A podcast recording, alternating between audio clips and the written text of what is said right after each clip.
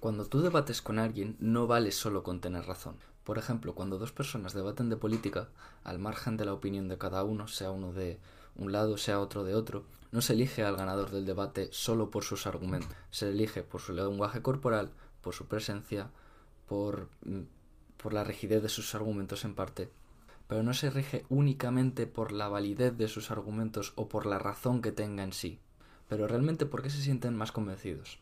Por ejemplo, los argumentos emocionales suelen tener mucho más impacto, mucha más aceptación que los argumentos lógicos, porque con los argumentos emocionales uno puede empatizar, uno puede coger esos argumentos emocionales, poner ejemplos reales que las personas han, han visto, han padecido, y sentirse identificados con ellos. En cambio, con los argumentos racionales, como pueden ser estadísticas, como pueden ser datos objetivos, no se sienten tan apegados hacia, eso, hacia ese tipo de datos, no se sienten tan identificados con ellos. En parte puede ser esto hasta peligroso porque alguien que tenga un buen lenguaje corporal, alguien que tenga buena presencia, que sea capaz de convencer a la gente, aunque sus argumentos no sean ni lógicos, ni razonables, ni pueda tener la mejor de las intenciones, puede llegar a convencer a otra persona. Por eso yo siempre digo que a la hora de debatir tienes que intentar exponer tus argumentos de la forma más sencilla y clara posible, para que la otra persona pueda entender tu punto, y al mismo tiempo tú entender el punto de la otra persona, hacer un esfuerzo por intentar entender por qué esa persona piensa como piensa y te lo está diciendo como lo está diciendo.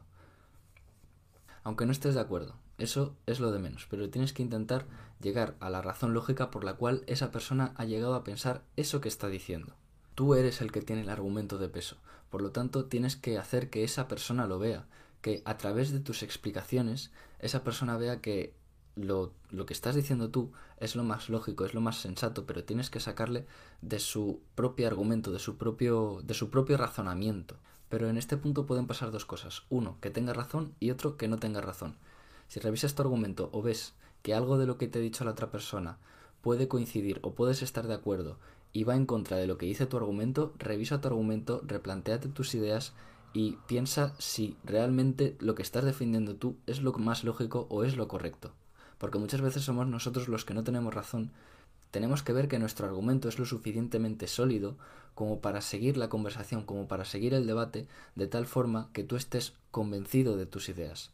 Si no estás convencido con tus ideas, cuando una persona te ha dicho algo que crees que es algo lógico y que va en contra de lo que tú dices, replantéatelo, piénsalo bien y o redirecciona tu opinión hacia aplicando eso que te ha dicho la otra persona en caso de que tengan razón o argumentale en contra de eso.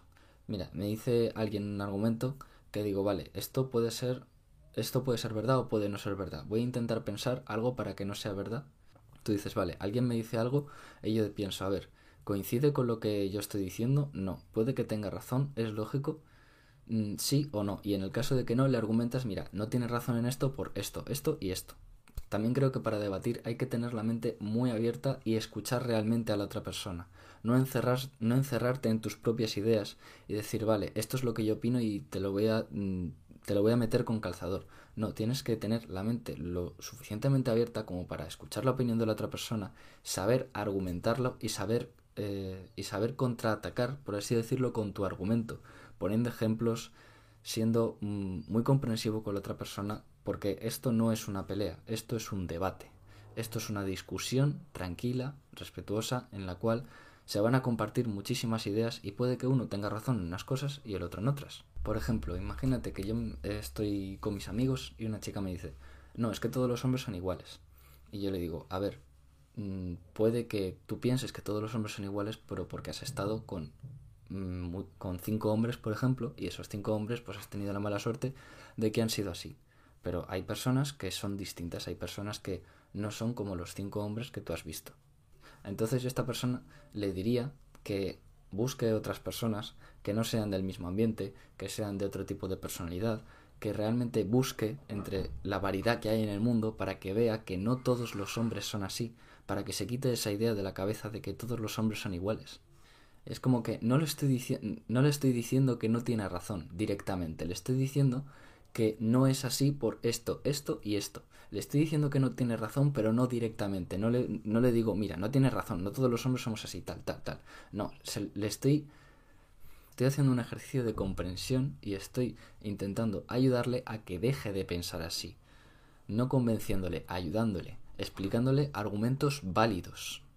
Eso es lo que yo considero como debate. Muchas gracias por haberme escuchado, espero que te haya gustado.